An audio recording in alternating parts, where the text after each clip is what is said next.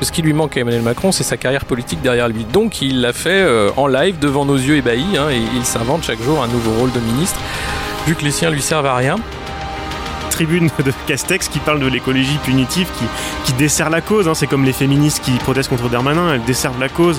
Il faut être sympa, il faut rester dans les cadres de la concurrence, de la concurrence libre et non faussée, et puis surtout pas de monopole et surtout pas de service public, malheureux. C'est le mal absolu, on n'est pas là pour être des communistes, bordel. Bienvenue dans La République inaltérable, la balado-diffusion politique libre, incisive et sans concession du monde moderne avec Alexis Poulain, le nano-journaliste dirigeant de Nano Entreprise. Bonjour Alexis. Bah ouais, start-upper, hein, start-upper de l'info. Encore une inspiration d'un troll macroniste sur Twitter, que de créativité. Ça me permet de parler de deux choses. D'une part, on va passer la seconde pour le monde moderne à la rentrée, et pendant qu'on s'occupe de tout ça, on va faire une petite pause dans la République inaltérable. On reviendra euh, fin août, euh, début septembre. Ouais, début septembre, on va se prendre un peu des, vacances euh, comme tout le monde. On fera peut-être des rediffs. Hein. on avait des lectures l'été dernier pour ceux qui, qui nous écoutaient pas encore. on, remettra peut-être quelques, quelques lectures. Ouais, et quelques invités avec quelques interviews sympas qui sont peut-être passés à travers, notamment pendant le confinement, et qu'on vous refera écouter. Absolument. Quelques médecins euh, qu'on avait eus. Alors peut-être que vous en avez marre hein, de, parler du virus et tout ça, mais bon, comme apparemment il revient, on va peut-être euh, en parler quand même. Et puis, euh, et puis voilà, non, mais histoire de, de, vous garder un été dans l'oreille. C'est ça, et puis il y a certainement certains auditeurs qui nous rejoignent depuis peu qui en ont raté, puisque à dix jours près, le podcast La République inaltérable a deux ans, Alexis. Deux ans déjà, l'affaire Benalla, tout ça, waouh c'est fou, ça me paraît hier. Ouais, c'est parti de là. C'est ouais, c'est vrai, c'est parti de là. On cherchait le coffre comme tout le monde. Euh, bah dis donc, deux ans, c'est génial, c'est génial. Je me rappelle, le premier enregistrement était euh, était était euh, avec le micro de mon téléphone dans dans l'habitacle de mon véhicule. je me rappelle comme si c'était hier. tout ça a bien changé et puis on aura un, on aura un vrai studio du monde moderne bientôt. Euh, on en reparlera dans, dans, quelques temps. À la rentrée, bien sûr, ouais. On va parler de Compol aujourd'hui avec ce gouvernement de la loi et surtout de l'ordre qui nous rejoue l'époque Sarkozy au point que celui-ci essaye de revenir dans le game pour reprendre son dû. Mais avant ça, un petit point Covid, tu en parlais un petit peu, la situation continue de se détériorer au niveau mondial. Malgré des nouvelles plutôt encourageantes du côté des candidats au vaccin avec des tests à grande échelle sur l'homme qui commencent aux États-Unis, et c'est bien le bordel surtout au niveau européen avec les vacances d'été d'un côté, notamment euh, avec l'Espagne.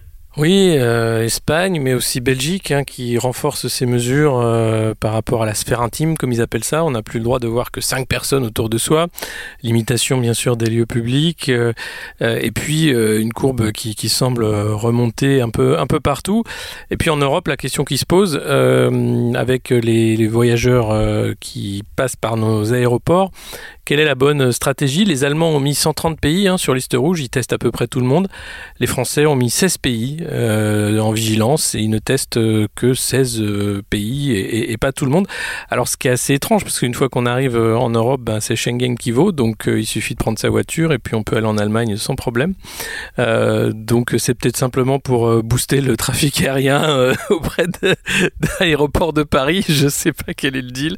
mais oui, c'est ça, c'est des, bah, des, questions économiques de toute façon avec le tourisme. et puis là, on voit la, nouvelle du jour, je sais pas si tu l'as vu, la Fédération française des foires et salons qui, se, qui est content puisque les, les foires et salons vont pouvoir rouvrir en septembre sans jauge limite. Un peu comme au Puy du Fou, quoi. Bah, le Puy du Fou qui s'est fait un peu taper sur les doigts quand même parce qu'ils étaient très fiers d'avoir 12 000 personnes dans leur, euh, dans leur arène. Et bon, c'est toujours limité à 5 000 hein, pour tout le monde. Donc, euh, t'as beau être le meilleur copain de Macron, bah non, la, loi s'applique à toi. Alors, Philippe de Villiers a pris ça très très mal hein, en disant que c'était vraiment n'importe quoi, que on parlait de ça pour faire passer euh, une honteuse loi bioéthique euh, sous le manteau et que lui veillait heureusement euh, ce, grand, gardien des libertés qui est Philippe de Villiers. Ouais, et puis on va voir ce qui se passe parce que les stades sont toujours à la jauge de 5000, mais par contre à partir du 15 août, c'est les préfets qui décideront, donc ça va être encore un bon, un bon gros bordel. On en parlera quand on reviendra à ce micro. Mes recommandations de la semaine avec tout d'abord un épisode du podcast de Glenn Greenwald System Update qui s'est intéressé à la situation en Bolivie la semaine dernière.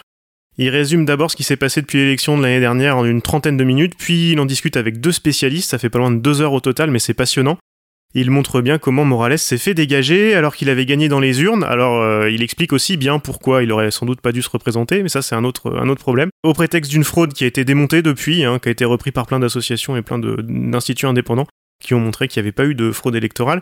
On sait qu'il a été remplacé par une extrême droite euh, évangélique qui ne représente rien dans le pays et encore moins dans toutes les dernières élections, mais qui a été soutenu par les puissances occidentales et notamment les États-Unis avec un argument tout à fait orwellien, c'était pour sauver la démocratie, évidemment. Greenwald et ses invités montrent surtout que Morales avait réussi à amener de la stabilité dans son pays et avait des résultats macroéconomiques très positifs, de la croissance, même en utilisant les standards d'évaluation néolibéraux. Donc Greenwald fait le parallèle avec Lula et le Brésil, qu'il connaît très bien parce qu'il est, il est exilé euh, au Brésil depuis quelques années.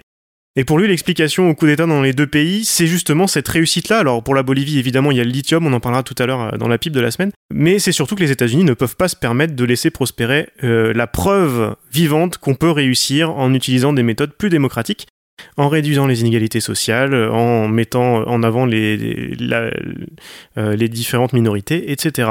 Euh, les minorités qui sont une majorité d'ailleurs euh, en Bolivie.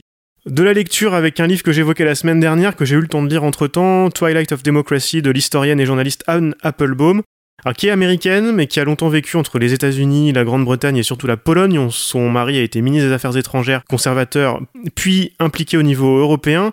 C'est un essai qui essaye finalement de répondre à une question très simple, si je la résume. Comment est-ce que nos anciens amis intellectuels conservateurs ont pu péter les plombs au point de devenir complotistes, nationalistes extrémistes et anti-démocratie? Elle s'interroge sur la façon dont la droite post-guerre froide qu'elle a connue, qui était libérale, euh, qui croyait en la mondialisation, qui croyait à l'Union européenne, euh, qui croyait aux échanges, et qui était fortement attachée à la démocratie, s'est scindée en deux. Euh, Anna Applebaum se sert d'une galerie de portraits de ses anciens amis, en Pologne, en Hongrie, en Espagne et bien sûr aux États-Unis et en Angleterre. Elle parle très peu de la France. On y croise des politiciens, des journalistes de plateau télé, une conservatrice de musée euh, passer au service d'Orban. Elle s'appuie sur le travail de l'intellectuel Julien Binda notamment, qui a été très influent, même s'il est en grande partie oublié maintenant en France. Il avait publié un ouvrage intitulé La trahison des clercs en 1927 que j'ai commencé aussi dans la foulée. Je sais pas si tu connais euh, Alexis un petit peu. Oui, oui, j'en avais parlé même dans un, dans un article euh, du Figaro Vox euh, à l'époque de la nomination de Pierre Moscovici. Ok, ben, en, résumé, je fais très vite, hein. il dénonce ces intellectuels incapables de réfléchir et écrire de façon rationnelle sur, sur les faits, préférant servir un intérêt politique qui, qui rejaillit, comme par hasard, sur leur intérêt personnel. Évidemment, ça fait écho aujourd'hui et on va justement commencer ce dernier épisode de la saison avec Julien Binda. C'est l'heure du On vous voit de la semaine.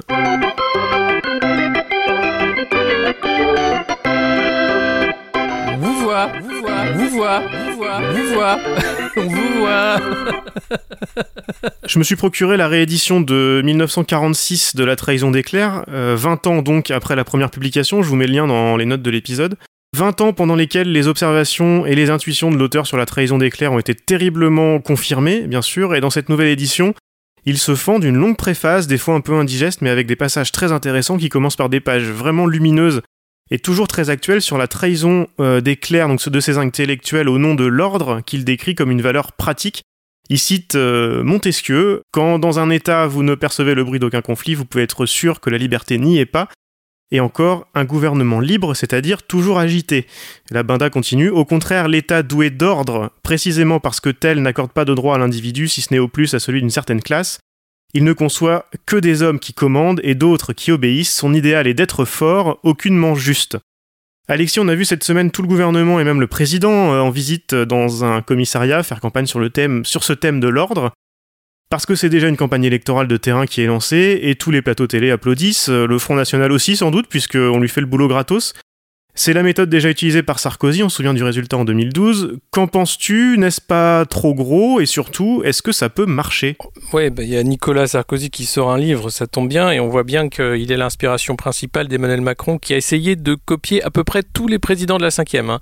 Il a essayé d'être un peu Giscard, un peu Pompidou, un peu Mitterrand, euh, pas trop Chirac. Hollande, bon, il l'a grillé, et alors là, il est, une caricature de, Sarkozy.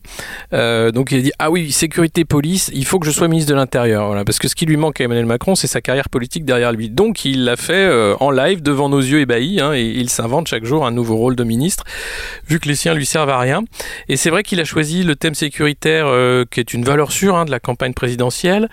Euh, le problème, c'est qu'il le sort un peu tôt, j'ai envie de dire, et d'une manière grossière. alors, il y a évidemment un climat en France assez délétère de violence, violence réelle, hein, à la fois du, du, système qui produit de la précarité, c'est les politiques d'Emmanuel Macron contre l'assurance chômage, contre les retraites, contre évidemment tout, les, toutes les lois sociales et les, les droits des travailleurs. ça c'est ça c'est violent et, et, ça c'est de l'insécurité galopante, c'est-à-dire qu'on est de plus en plus pris en tenaille entre ce système qui produit de l'insécurité, c'est-à-dire sur l'avenir, sur la façon dont on peut avoir des filets de secours euh, si jamais on perd son emploi, etc. Et de l'autre côté, la montée de ce que la REM appelle les incivilités, c'est-à-dire les violences du quotidien. Euh, et que fait le politique euh, en place? Eh bien, il n'utilise la force régalienne que pour s'occuper de la sécurité des biens et des personnes, c'est-à-dire les, violences du quotidien qui peuvent aller jusqu'au crime, mais sa politique crée de la violence. Et, c'est ça en tant qui, qui est la, porie euh, qui fait qu'on est coincé, qu'on ne peut absolument pas résoudre qu'on n'aura pas une politique de justice, effectivement, tant qu'on n'aura pas une politique d'apaisement, euh, tant qu'on n'aura pas une politique volontariste de lutte contre les mafias également, euh, parce qu'on peut dire ce qu'on veut de Nicolas Sarkozy, mais il est quand même inculpé de, plusieurs chefs euh, de, pour haute escroquerie avec de l'argent public et autres. eh bien, eh bien, on, n'arrivera nulle part. Et, le problème est là, c'est-à-dire qu'il y a un, déni flagrant de justice, il y a une collusion mafieuse jusqu'au sommet de l'État avec les lobbyistes, avec les milieux d'affaires, avec les milieux de, l'argent fou. Et puis, il y a tout ce qui reste aux politiques, faire peur avec l'insécurité dans la rue, dire euh, à Madame Michu qu'on va bien s'occuper d'elle, euh, que on va, on va, on va bien s'occuper des sauvageons, hein, parce que c'est bien eux le problème. Euh, oui, c'est un problème effectivement, mais c'est pas le, seul problème. Et puis, ben, c'est ce thème de l'insécurité, il est classique, il, fait partie de de l'attirail de la fabrique du consentement, qui fait que quand on va le faire monter comme thématique dans les médias, on sait pourquoi. C'est vraiment parce qu'on est en campagne et que l'insécurité va faire en sorte qu'on va encore mettre le curseur plus à droite, euh, vers, plus d'autoritarisme, vers plus d'autorité, vers plus de euh, d'absence de, liberté ou de privation volontaire des libertés, parce qu'on va emmener les gens vers la croyance fausse que euh, plus de sécurité se paye par moins de liberté. Enfin, la dernière fois que Sarkozy a joué à ça, il a perdu quand même. Bien sûr, la dernière fois que Sarkozy a joué à ça, il a perdu. Pourtant, c'était un excellent joueur. La sécurité, c'était son domaine. quand elle était ministre de l'Intérieur, il était encore bien plus bravage que Darmanin et lui, il jouait pas comme fait Macron. Il leur a tout appris. Il jouait pas, non. Je pense qu'il était, il était sincère dans son approche. Il faut voir qu'on on sortait euh, euh, lors de son élection de, des émeutes euh, dans, les quartiers avec Villepin-Chirac, où là il y a eu un moment de, stress du pouvoir qui ne savait pas quoi faire. On est à peu près pareil, à un niveau endémique qui risque d'exploser assez rapidement parce que le confinement a fait que les trafics bien se sont accélérés, mais avec des approvisionnements plus difficiles, avec des guerres de territoire qui vont reprendre, et que la, sphère mafieuse est en train de bien sûr d'essayer de, faire ce qu'elle peut pour sauver son entreprise, tout comme les entreprises menacées de faillite. Euh, et, alors on a eu euh, la gendarmerie nationale avec... Euh, Interpol qui a fait un énorme coup de filet à la fin du mois de mai avec CryptoChat qui était un réseau crypté utilisé par le, grand banditisme pour les trafics divers et variés donc il y a eu plusieurs centaines de personnes arrêtées. Euh, mais on voit bien que là, il y a, un risque réel. Et puis, qu'est-ce qu'on fait monter? Euh, Eh bien, on fait monter le fait divers tragique, euh, tous ces crimes odieux qu'on a pu voir, l'aide-soignante traînée sous une voiture à Lyon, le chauffeur de bus massacré dans son bus parce qu'il demandait de remettre un masque, la justice aussi incompréhensible à deux vitesses où les juges décident de relâcher un, délinquant, un criminel hein, qui, aurait peut-être tué un jeune à la sortie d'une boîte de nuit il y a un an à Grenoble, la famille est atterrée, le parc est fait appel, etc. Et donc on fait monter cette idée que euh, les Français ne sont pas euh, défendus, que la sécurité n'est pas au niveau. Donc qu'est-ce qui peut sauver Macron? C'est d'être le sauveur, c'est d'être celui qui va apporter cette sécurité dans la rue, partout, d'être le watchman, hein, un peu le, vigilant euh, au pouvoir. Et, donc il va multiplier les, gestes vers la police qui demandent des moyens, qui demandent des renforts. police municipale renforcée. À Nice, c'était la déclaration de Castex. Des primes à la BAC. C'est quand même génial parce que Macron, il va voir un commissariat dans le 18e euh, et qui rencontre ah bah, les, mecs de la BAC 75 qui étaient les mêmes qui faisaient les manifs tous les soirs avec les gyrophares et qui balançaient les menottes. Et l'Allemand disait je sais pas trop qui fait ces manifs, c'est difficile de savoir qui c'est. Donc il sait très bien qui c'est. Il est allé les voir pour leur faire un chèque. On est en train de, voir une, politique du, chéquier pour sauver son cul, parce que, excusez-moi de l'expression, mais euh, ça tient à rien tout ça. Donc si jamais les policiers faisaient sécession, ce qui est tout à fait probable, alors euh, ça tomberait très vite, comme ça aurait pu être le cas en décembre 2018. On a vu que ça tenait à rien tout ça.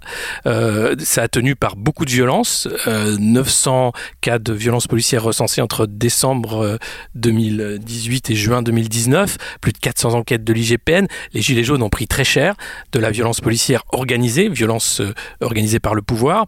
Et, donc là, on voit bien que ça va continuer de plus belle parce que euh, la violence endémique sociale, euh, faite par les politiques de casse sociale va, augmenter d'un cran. Et donc euh, ben, la contestation sociale va aussi augmenter d'un cran Emmanuel Macron a choisi, il sera le parti de l'ordre et donc il tapera très fort, il sera encore plus violent. En laissant de côté cette, euh, ce qu'il ce qui y a vraiment derrière et les problèmes sociaux et compagnie, d'un point de vue vraiment du calcul politique, parce que de toute façon ils en sont que là, est-ce que tu penses que ça peut marcher mieux que Sarkozy la dernière fois ou il se fait des idées un peu, surtout qu'il commence très tôt, tu le disais tout à l'heure Deux choses. Déjà, je pense que la société s'est énormément droitisée.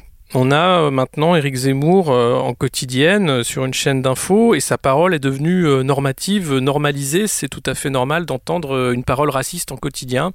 ça ne pose plus aucun problème. Enfin, moi, ça m'en pose un, mais visiblement, ça ne pose pas de problème au CSA.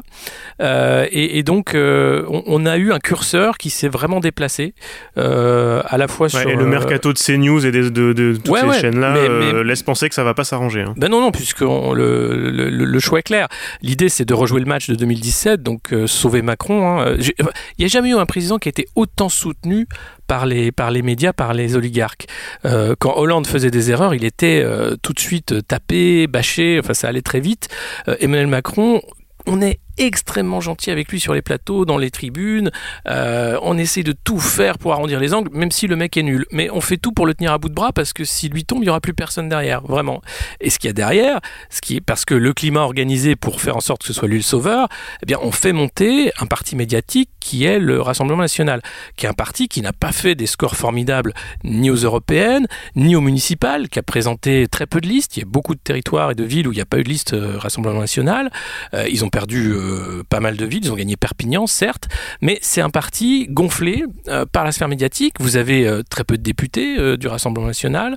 Marine Le Pen est très rare, sa parole est, très rare. et puis, mais par contre, il y a toute une sphère autour, les identitaires, Marion Le Pen, Marion Maréchal, etc., qui sont là pour faire les relais d'opinion, continuer, dire qu'il faut un leader fort, qu'il faut de l'autorité, qu'il faut reprendre en main ce pays qui part à volo, qu'il faut arrêter avec le métissage, que que la France de souche souffre et manque d'eau et qu'il va falloir redonner et de l'eau et du vin à ces Français qui en manquent.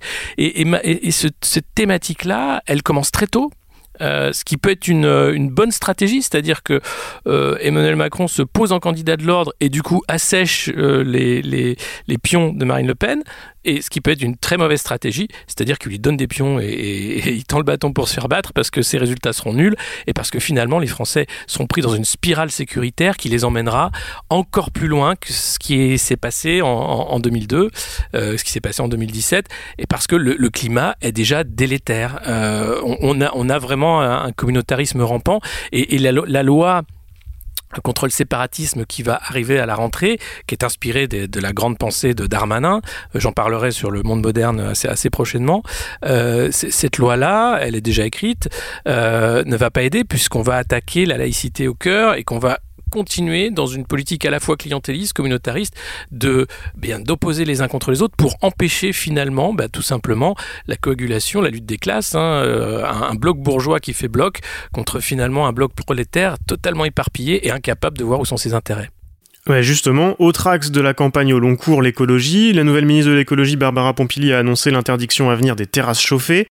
Les plus audacieux parlent déjà d'atteinte aux libertés, évidemment, liberté du commerce, j'imagine, je ne sais pas. Jean Castex parle de retour du fret ferroviaire alors que la Macronie n'a fait qu'attaquer tout ça depuis le début du quinquennat. Là aussi, c'est un peu gros, c'est même énorme comme com et très limité par rapport aux enjeux. On vous voit, monsieur, dame Oui, on les voit, mais, euh, on les voit depuis le début, ils continuent de plus belle, c'est-à-dire qu'ils n'en ont rien à faire.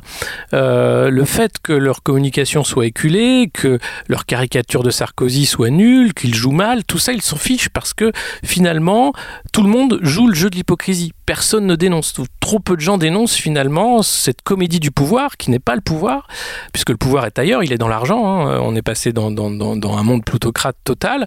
Euh, donc cette comédie du pouvoir, les iditocrates continuent de bien vouloir commenter les petites phrases, etc. On accepte que Gérald Darmanin euh, soit ministre euh, malgré eh bien ses pratiques douteuses lorsqu'il était déjà aux responsabilités. tout ça ne pose aucun problème puisqu'il y a la présomption d'innocence. Rendez-vous compte, rendez-vous compte. Donc oui, c'est très bien, alors qu'il a avoué hein, avoir effectivement bah, demandé des pipes hein, pour filer un appart. Super la, morale et l'éthique en politique. Et sur l'écologie, justement, euh, j'imagine que ça t'a beaucoup plu cette histoire. Tu avais beaucoup parlé ici, et on en a parlé souvent, et notamment avec Thomas Porte, euh, du fret ferroviaire, notamment euh, le Perpignan-Ringis. Là, euh, tout de suite, Jean Castex découvre que c'est extraordinaire. Et puis cette, euh, cette tribune de Castex qui parle de l'écologie punitive, qui, qui dessert la cause. Hein. C'est comme les féministes qui protestent contre Darmanin, elles desservent la cause. Il faut être sympa, il faut rester dans les cadres. Euh, ça, t'a plu, ça, j'imagine? Ben, Ils sont tout à fait comme Trump, c'est-à-dire qu'ils changent d'avis chaque semaine en fonction de où sont les sondages, où sont les, poches de voix, où, où est la jauge d'image et qu'est-ce qui fait qu'ils peuvent prétendre encore à dire j'ai été élu, donc je gouverne un peu dans, l'intérêt commun. Il euh, faut voir que toutes les politiques voulues par Emmanuel Macron sont à l'arrêt, sont même contredites par cette crise euh, économique qui vient, cette crise du virus, euh, et, et, que le bon sens écolo euh, depuis longtemps euh, privilégier le fret euh, ferroviaire, évidemment, mais qui a été cassé dès que, ces gens-là sont arrivés au pouvoir. les premiers trucs, c'était on privatise l'aéroport de Paris, les trains de marchandises, on préfère du camion, puis de toute façon, il va falloir qu'on ouvre la concurrence du fret et du voyage, etc. Là, là, il faut plus de trains dans tous les sens, alors que partout dans le monde, quand on ouvre les trains à la concurrence, c'est une gabegie à la fois sur l'explosion du prix des tickets et sur la perte de services. L'Angleterre est obligée de renationaliser, à tel point c'était le bordel. Euh, et nous, on, est à, on est à contre-courant de l'histoire, euh, c'est-à-dire qu'on est en train de faire des politiques euh, qui ont 30 ans de retard pour se mettre à niveau, pour dire bah voilà, on a bien tout cassé, donc maintenant on va pouvoir recommencer comme nos petits voisins, parce que c'est ce que nous demandent nos créditeurs, l'Allemagne, c'est ce que demande bien sûr l'Europe, de la concurrence, de la concurrence libre et non faussée, et puis surtout pas de monopole et surtout pas de service public, malheureux, c'est le mal absolu, on n'est pas là pour être des communistes, mais ne soyons pas que négatifs, le gouvernement est fier de nous annoncer que le chômage recule. Alors, bizarrement, mardi, c'était le jour de mise à jour de tous les chômeurs sur Pôle emploi, en ligne, hein, tu peux te connecter et te mettre à jour. Eh ben, il y avait une opération de maintenance sur le site. Alors je sais pas si c'est une coïncidence, c'est malheureuse quand même.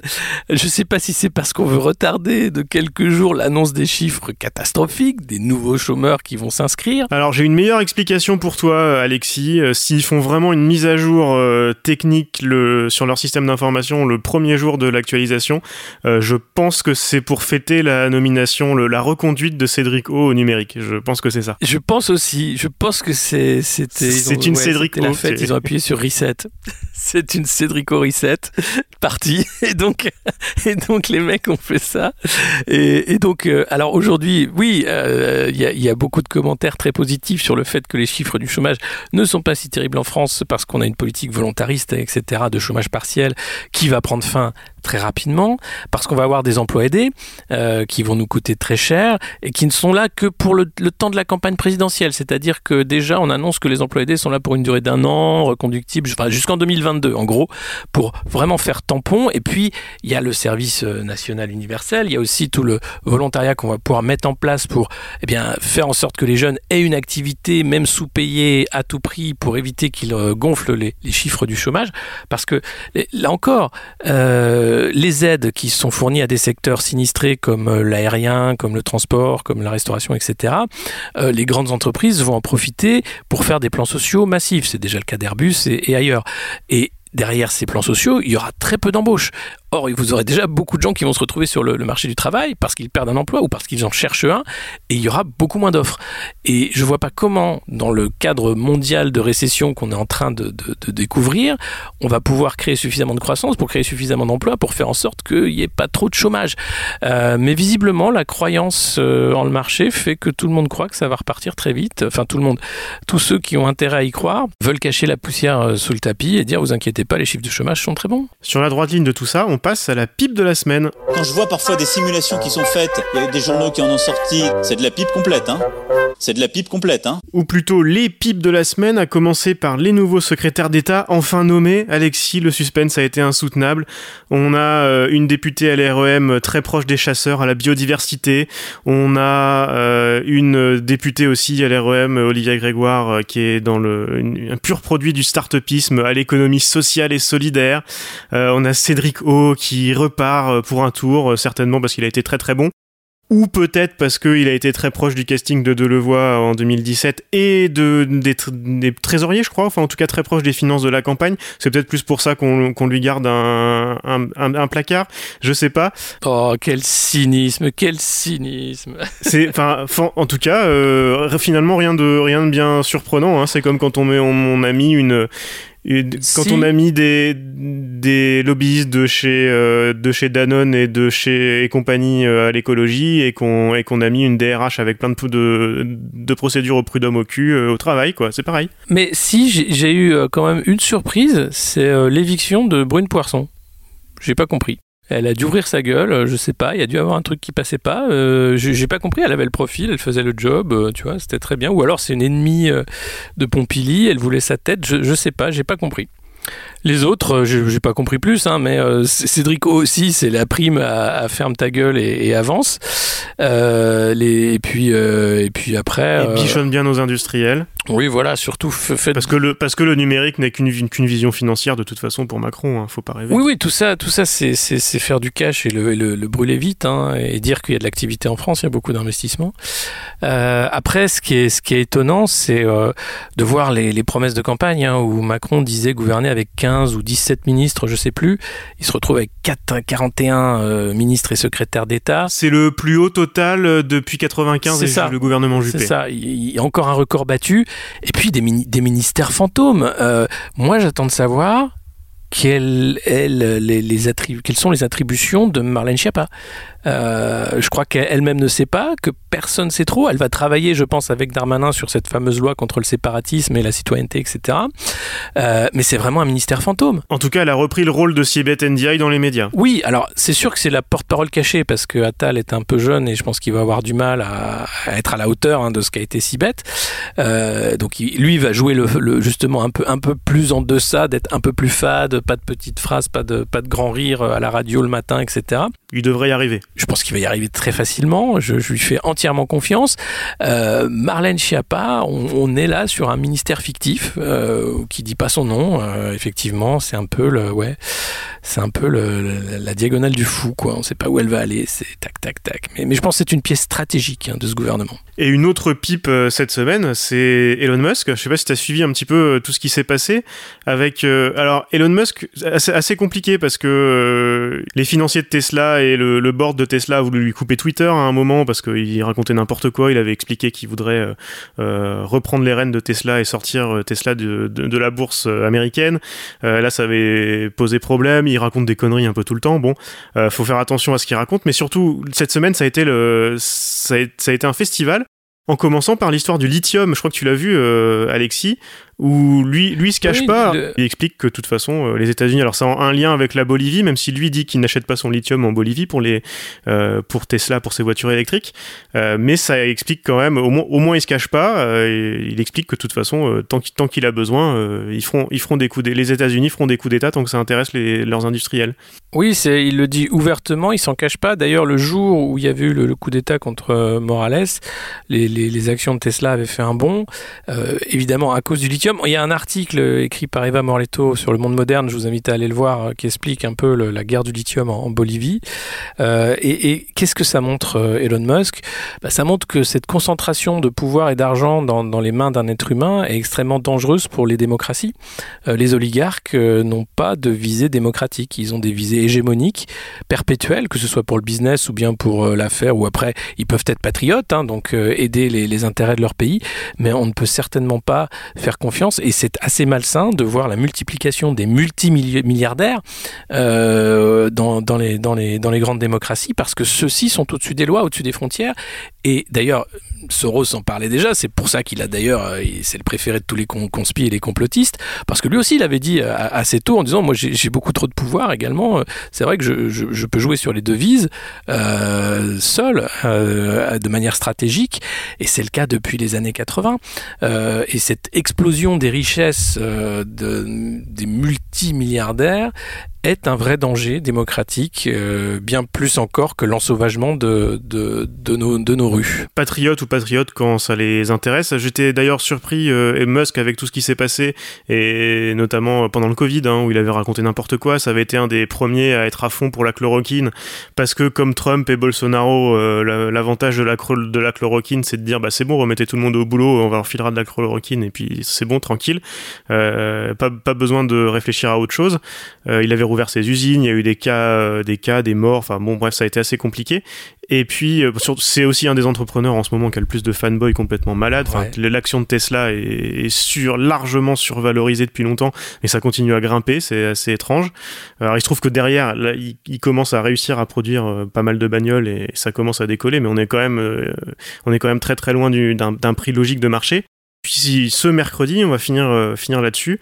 Ce mercredi, euh, il y a les quatre plus grosses boîtes euh, américaines de la tech qui sont convoquées au Congrès pour rendre des comptes. Donc Tim Cook de Apple, qui, Tim Apple comme dit Trump, qui devrait pas avoir trop trop de problèmes. Sundar Pichai de Google, euh, Zuckerberg et Bezos, évidemment, Bezos de Amazon, qui risquent de d'être les deux qui vont avoir le plus de, soucis.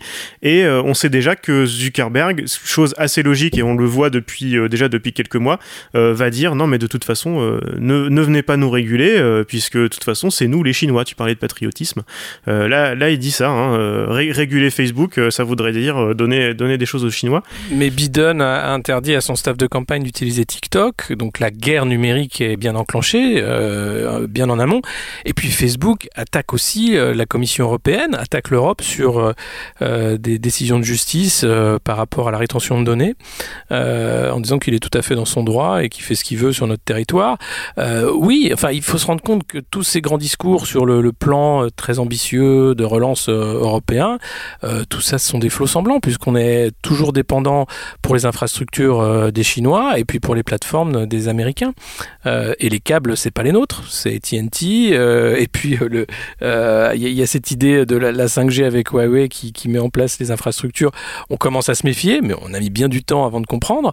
mais vous avez des, poches au sein des, territoires européens qui, font les yeux doux à la Chine, qui sont très contents. L'Italie a des territoires déjà d'expérimentation. Monaco est, déjà un territoire d'expérimentation. La Grèce. donc, donc on, est loin de, de, pouvoir assurer une souveraineté, même pas nationale là-dessus, parce qu'on n'a pas les moyens, mais européenne, on n'a pas de champion, et on n'en aura jamais, je pense, parce qu'on a raté la marche. Euh, on n'a pas de champion du numérique ou bien de l'infrastructure euh, numérique. Et ça, c'est extrêmement dommageable, c'est extrêmement dangereux. C'est-à-dire que euh, du jour au lendemain, enfin, on avait Galiléo, hein, on, avait balancé nos satellites pour avoir un, GPS européen. Ça marche à peu près, ça tombera de tous les 15 jours, mais ça marche à peu près.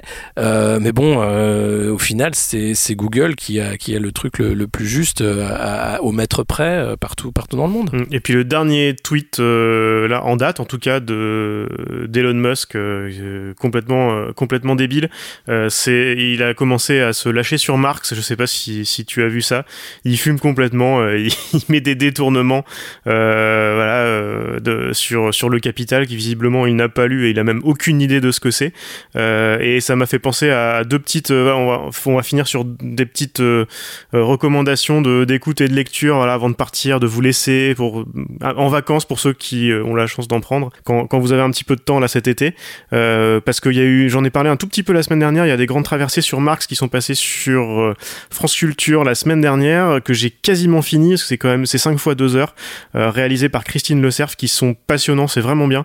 Il y a un premier épisode qui parle de, des détournements de la pensée de Marx au XXe siècle, vaste sujet. Et après c'est ces quatre épisodes sur la vie et l'œuvre de Marx de façon assez classique et chronologique en tout cas, que je vous conseille vraiment. Il y a beaucoup d'historiens, de, philosophes, d'économistes qui parlent et c'est vraiment top. Et ça m'a donné envie, je te le disais un petit peu hier, Alexis, relisez le manifeste du Parti communiste. je l'ai relu moi, du coup, dans la foulée, ça m'a donné envie je me souvenais pas à quel point c'était encore actuel. Pas, pas tout, hein. il y a des, forcément, il y a des choses, surtout la fin, il y a des choses euh, très, très datées.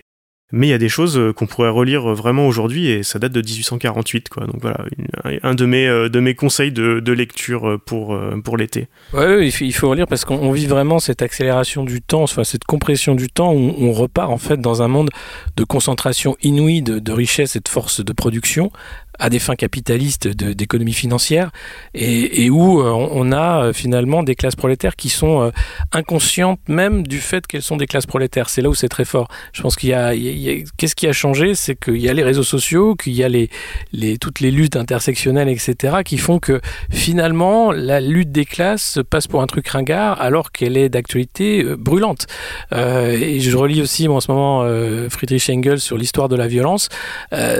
Tout est écrit en fait dans l'histoire de l'Europe, dans la, volonté impérialiste de la Prusse, dans la façon dont la France, euh, la, réaction française avait maté les, mouvements populaires euh, au 19e siècle, euh, la révolution inachevée tout simplement de, 1789-1792.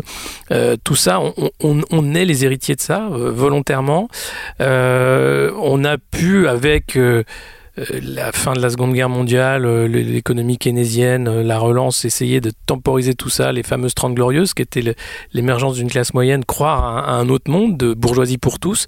Mais très vite, on se rend compte que ce monde-là est en train d'être évanescent et qu'on se retrouve dans un monde assez violent, même si vous avez les, vendeurs d'optimisme qui vous disent que ça va mieux qu'avant, qu'effectivement il y a moins de maladies, qu'on est plus nombreux sur la planète, que tout va bien. Mais le système d'oppression du travail salarié ou du travail qui n'est plus l'esclavage mais qui est encore la vente de, sa force de travail. On le voit bien avec l'ubérisation, avec les plateformes, la façon dont les, livreurs des libéraux sont traités. Ben, elle rappelle fortement le, le cadre dans lequel Marx a pensé le capital. Top